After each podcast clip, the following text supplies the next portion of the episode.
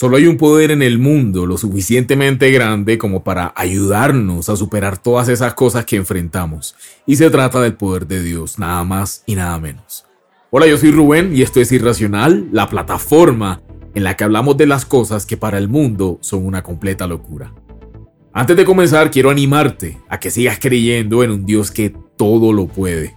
A que no bajes los brazos. Dios sabe que estás haciendo todo de la mejor manera que puedes o que conoces. Pero quiero animarte a que no des un paso atrás y a que pienses que cuando está más oscuro es justo porque está a punto de amanecer. Así que no te rindas, sigue creyendo, sigue orando, sigue estudiando la poderosa palabra de Dios y permítele al Todopoderoso, al único que todo lo sabe, que guíe tu camino. Entrégale todas tus fallas, tu dolor, tu necesidad Entrégale tus miedos y todo lo que eres.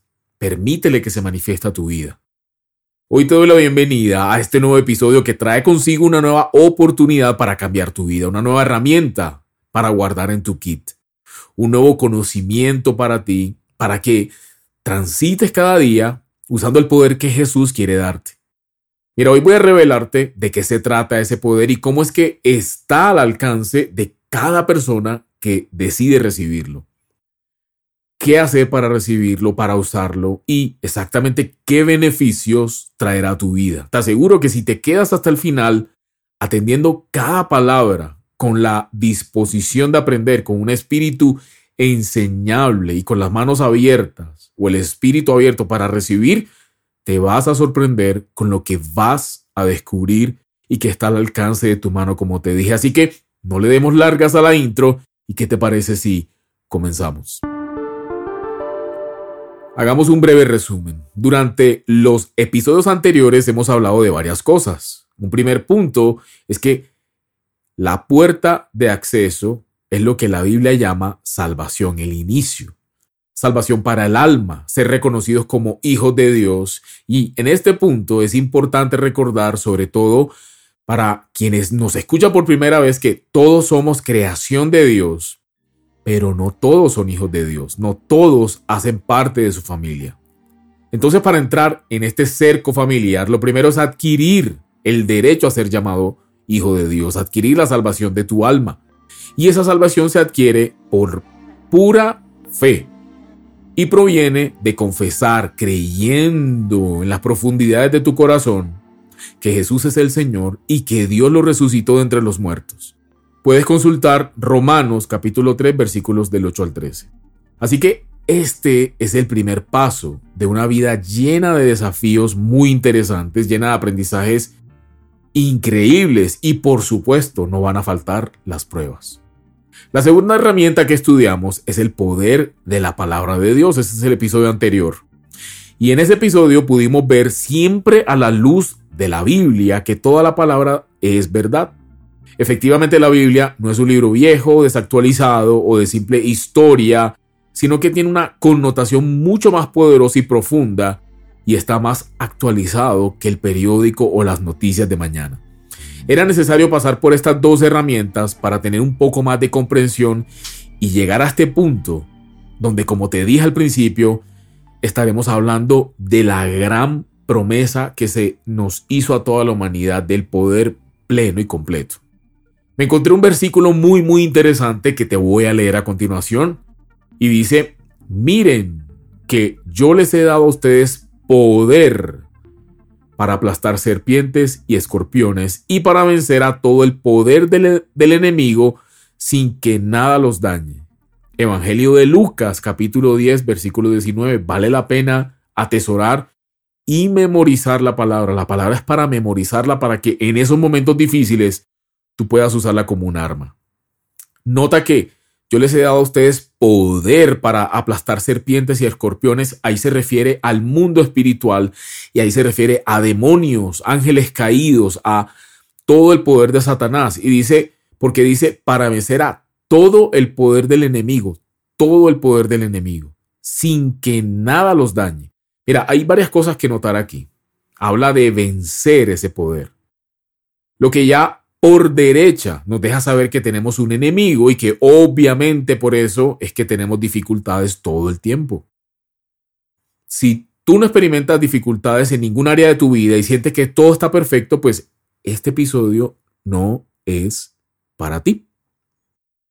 Y te adelanto entonces que este kit de herramientas, este set de herramientas, esta caja de herramientas que estamos construyendo es precisamente el arma completa contra ese enemigo. Así que ten esto presente durante el resto de esta apasionante temporada de transformación aquí en Irracional. Por otra parte, nos habla de que nos han otorgado poder. Un poder que nosotros mismos no podemos desarrollar sin que Cristo nos lo entregue. La herramienta de hoy es tu amigo, tu compañero, tu consolador, maestro, el poder de Dios dentro de ti. Si aprendes a conocerlo, vas a disfrutar de un poder que no se puede medir humanamente y de un maestro que te va a enseñar, por supuesto, nada mejor que no dejarlo en mis palabras, sino que ir a la palabra de Dios misma para demostrar esto. En Hechos capítulo 1, versículo 8 encontramos lo siguiente, aquí abro comillas, y este es Jesús hablando a los discípulos antes de subir al cielo y dice, pero cuando venga sobre ustedes el Espíritu Santo, recibirán poder. Y serán mis testigos en Jerusalén, en Judea, en Samaria y hasta lo último de la tierra. Resaltemos que la palabra poder es dunamis, de donde viene la palabra dinamita. Y que ser testigos es mostrar con hechos que somos de Dios, que Él está con nosotros y así lograr a través de nuestra propia transformación y ejemplo de vida que más gente crea en Él. Es decir, nuestra vida poco a poco se irá convirtiendo en un testimonio. Vamos a leer otro pasaje. Hoy vamos a estar leyendo varios pasajes, así que prepara tu lápiz y tu papel para que vayas tomando registro y luego puedas estudiar por tu cuenta. Y este está en Juan capítulo 16, versículo del 7 al 14. Y dice, pero les digo la verdad, les conviene que yo me vaya, este Jesús hablándole a los discípulos, les conviene que yo me vaya, porque si no me voy, el consolador no vendrá a ustedes. Pero si me voy, yo se lo enviaré. Y cuando Él venga, convencerá al mundo de pecado, de justicia y de juicio. De pecado por cuanto no creen en mí, de justicia por cuanto voy al Padre y no me verán más, y de juicio por cuanto el príncipe de este mundo ya ha sido juzgado. Pero cuando venga el Espíritu de verdad, Él os guiará a toda la verdad, porque no hablará por su propia cuenta, sino que hablará todo lo que oiga y les hará saber las cosas que habrán de venir. Aún tengo muchas cosas que decirles, pero ahora no las pueden sobrellevar. Él me glorificará porque tomará de lo mío y se lo hará saber. Qué importante entonces es detenernos a buscar cuáles son esas facultades del Espíritu Santo. Es crítico, es, es importante que las conozcamos para que dimensionemos quién realmente es el Espíritu Santo. Así que vamos a profundizar un poco en esto.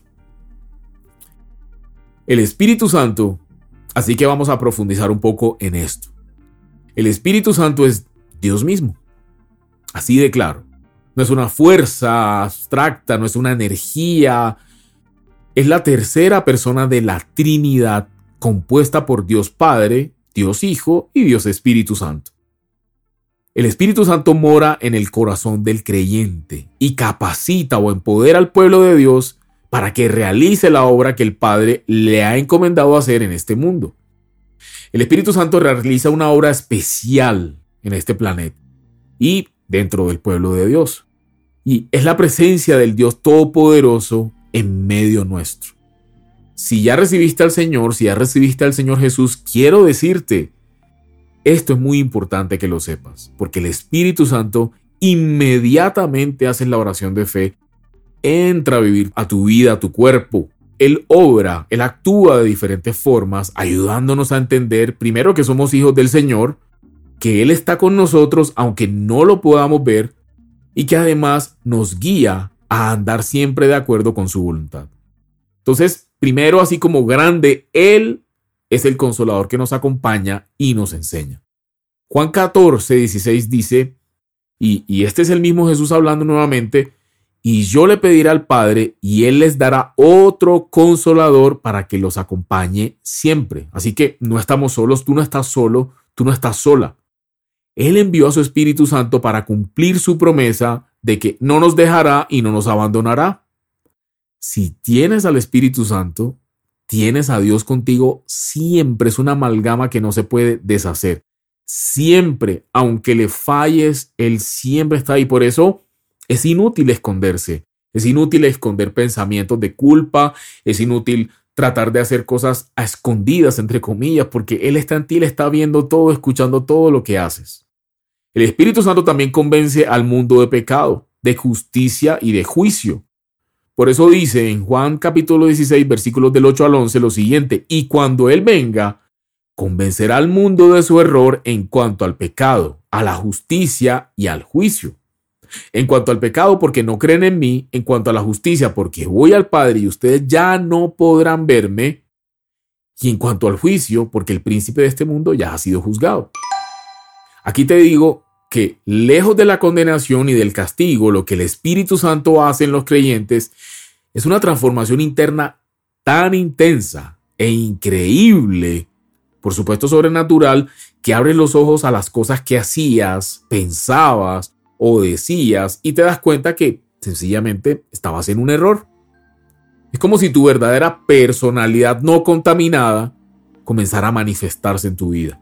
Entonces dejan de gustarte las mismas cosas que antes y comienzas a descubrirte como realmente Dios te creó. Esto por supuesto para los hijos de Dios, porque para los demás seres humanos sí aplica juicio y justicia. Tercero, Él nos guía en la verdad. El Espíritu Santo es, nos guía.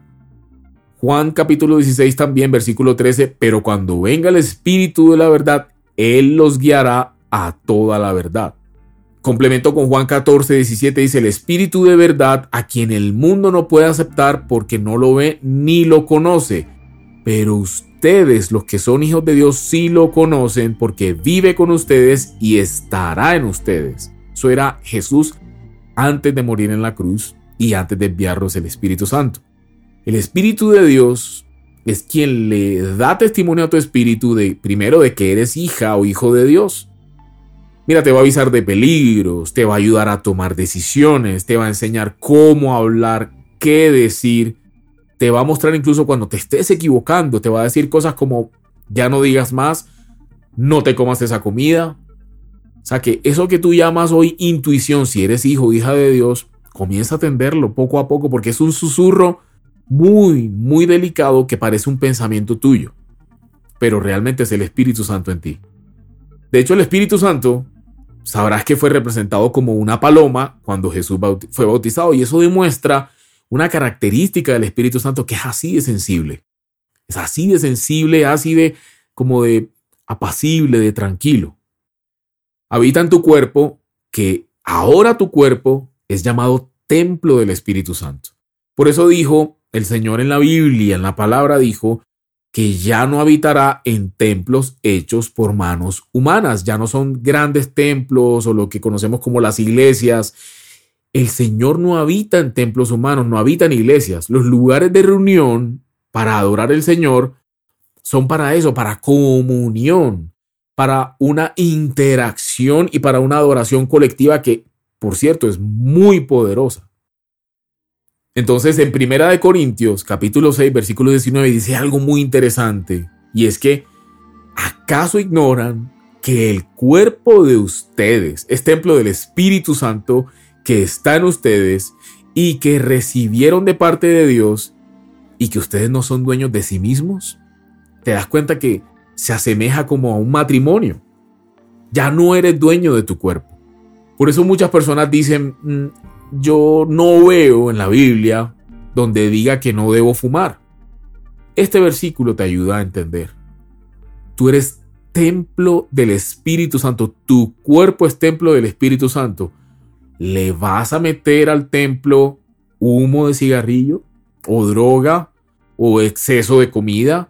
¿O exceso de licor? Creo que no. También el Espíritu Santo se manifiesta en nuestra vida a través de otorgarnos sus dones y darnos talentos individuales. Primera de Corintios capítulo 12 versículos del 4 al 12 dice lo siguiente. Ahora bien, hay diversidad de dones, pero el Espíritu es el mismo. Hay diversidad de ministerios, pero el Señor es el mismo. Hay diversidad de actividades, pero Dios que hace todo en todos es el mismo. Pero la manifestación del Espíritu le es dada a cada uno para provecho. A uno el Espíritu le da palabra de sabiduría, a otro el mismo Espíritu le da palabra de ciencia, a otro el mismo Espíritu le da fe, y a otro dones de sanidades, a otro más el don de hacer milagros, ojo con eso, a otro el don de profecía, a otro el don de discernir los espíritus, a otro el don de diversos géneros de lengua y a otro el don de interpretar lenguas. Pero todo esto lo hace uno y el mismo espíritu que reparte a cada uno en particular según su voluntad. Porque así como el cuerpo es uno solo y tiene muchos miembros, pero todos ellos, siendo muchos, conforman un solo cuerpo, así también Cristo es uno solo. Esto es lo que se conoce como el cuerpo de Cristo. La iglesia, los hijos de Dios, somos el cuerpo de Cristo. Cada uno tiene una función diferente, pero este pedacito lo que, lo que te interesa es, te estoy hablando de poder, inclusive poder para creer, porque un don, un regalo que el Espíritu Santo te hace es la fe. La Biblia dice, ambicionen, codicien, deseen, pidan los mejores dones. Si tú siempre has tenido como ese discernimiento de saber a qué persona no acercarte o que tal persona como que te fastidias y de pronto ya eres creyente de hace años y, y tienes esa sensibilidad y eventualmente aciertas, pues hazle caso al Señor, ejercita tus dones, tu don de discernimiento de espíritu, porque muchas veces sucede Vemos personas normales que sonríen contigo, que están felices contigo, pero como que sientes que no te termina de cuadrar esa persona, como que algo raro sucede. Hazle caso al Espíritu Santo. El Espíritu Santo también nos hace santos, nos justifica, es decir, nos hace justos ante el Padre para que nos acerquemos a Él con toda confianza en una comunión perfecta recibir al Espíritu Santo le da testimonio al mundo espiritual de que tú eres hijo o hija de Dios. Y es una marca que los demonios pueden ver. Segunda de Tesalonicenses capítulo 2 versículo 13 dice, nosotros en cambio siempre debemos dar gracias a Dios por ustedes, hermanos amados por el Señor, porque desde el principio Dios los escogió para ser salvos, mediante la obra santificadora del Espíritu y la fe que tienen en la verdad. Santificación quiere decir ser apartado. Santificación no quiere decir buena gente, bonachón, mejor que otro, no. Simplemente somos un pueblo apartado. Santidad es apartado, apartado del común. También en 1 Corintios capítulo 6 versículo 11 dice, pero ya han sido lavados, ya han sido santificados, ya han sido justificados en el nombre del Señor Jesucristo y por el Espíritu de nuestro Dios. Antes de continuar, quiero recordarte que nos sigas en arroba irracional.co en Instagram o en Twitter y que de la plataforma de podcast donde nos estés, estés escuchando, llámese Spotify, Apple Music, Deezer, Amazon Podcast, nos de seguir nos dejes una calificación, nos dejes un comentario, estamos atentos para eso. El punto número 7 es que el Espíritu Santo nos ayuda a ser libres. Y espero que abras tus oídos a esto porque como hijos ya no somos más esclavos del pecado o de la muerte o del temor a la muerte. En Él, en Dios, tenemos vida abundante, gozo verdadero y la esperanza de la vida eterna. En Romanos capítulo 8, versículo 1 dice, por lo tanto, esto es muy muy, muy importante y valdría la pena que te lo aprendas de una vez. Ya no hay ninguna condenación para los que están unidos a Cristo Jesús, pues por medio de Él la ley del Espíritu de vida me ha liberado de la ley del pecado y de la muerte. Segunda de Corintios capítulo 3, 17 dice, ahora bien, el Señor es el Espíritu. Y donde está el Espíritu del Señor, allí hay libertad. Ojo para las personas que dicen, que el Espíritu Santo es una energía o es una fuerza sobrenatural o es algo como abstracto. No, no, no. La Biblia es muy clara y dice el Espíritu es el Señor o el Señor es el Espíritu. Gálatas capítulo 5 versículo 16 dice, así que les digo, vivan por el Espíritu y no seguirán los deseos de la naturaleza pecaminosa. ¿Eso qué quiere decir? en tu vida o en tu cuerpo o en tu ser hay dos entidades. Una es tu cuerpo, tu carne, que a la vez es una casa, un templo, y el espíritu. Tu mente es el alma. Tú eres tripartito, tú eres tres partes. Tú eres cuerpo, alma y espíritu. El espíritu va en contra de los deseos de la carne, que es el cuerpo. Anteriormente, antes de recibir al Señor, lo que gobernaba tu vida era la carne. Sin embargo, el espíritu entra a tu cuerpo y encuentra una contradicción, una lucha, una pugna por ti, una puja por ti. Los deseos del espíritu son vida, son sigue al Señor, ora. La carne dice, no sigas al Señor, que pereza orar, mejor voy a comer, mejor me voy de rumba, mejor me voy a comer 25 hamburguesas y el Espíritu te dice, no, no hagas eso, abre la Biblia, Dios te ama. Eso es para que tengas una pequeña ilustración de cómo, cómo estamos conformados. Su presencia, la presencia del Espíritu, y este es el octavo punto, da fruto en nuestra vida. Gálatas capítulo 5, versículos 22 al 25 dice, en cambio, el fruto del Espíritu es amor, alegría, paz, paciencia, amabilidad, bondad, fidelidad, humildad y dominio propio. No hay ley que condene estas cosas. Los que son de Cristo Jesús han crucificado la naturaleza pecaminosa con sus pasiones y deseos. Si el Espíritu nos da vida, andemos guiados por el Espíritu. Ahí lo que dice es, la carne es todo lo contrario. Si el Espíritu por un lado es alegría, la carne muy seguramente es amargura. Si el espíritu es paciencia, la carne es desesperación total. Para que lo tengas muy claro y para que tú mismo, tú misma revises esos versículos y comiences a estudiarlo. Y aquí está lo más poderoso, ya que me has acompañado a esta parte del episodio que espero que haya sido de tu agrado y que estés siguiendo la temporada tu set de herramientas. El Espíritu Santo nos confirma que somos hijos de Dios. Tú te haces hijo o hija de Dios, como te dije, inmediatamente naces de nuevo espiritualmente. Vives en un cuerpo, como te dije, tienes alma y eres espíritu.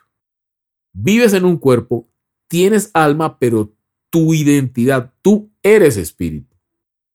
Recibes el Espíritu Santo de Dios inmediatamente, aunque no necesariamente sientas algo. Hay personas que sí, y ese es el verdadero bautizo, el que es del Espíritu.